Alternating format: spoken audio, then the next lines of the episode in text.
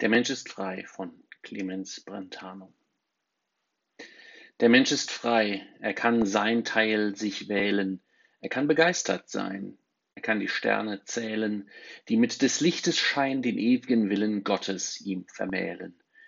Der Mensch ist frei, wo herrlich eine Flamme des Schöpfers glüht, ob sie vom Schwerte stamme, ob aus dem Ölzweig blüht, da stürzt der Geist wie Meerflut aus dem Damme. Und wenn er gleich manch friedlos Werk zerreißt, so keimt doch Segen aus der zorngen Streit. Nach ewigen Gesetzen lebt die Zeit. Und wie Gewitterwolken und die Blitze zur Erde niederschmettern, so auch der Krieg. Weh, wer mit feigem Witze ein Obdach unter Eichen sucht vor Wettern, die Eiche und der Feige wird getroffen. Was hat der Feige in der Welt zu hoffen? Er ist schon tot, er war von jeher tot, und ewig stirbt er.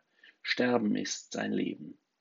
Der sich entzieht dem heiligsten Gebet, dem wird kein Gott, kein Sieg je niederschweben.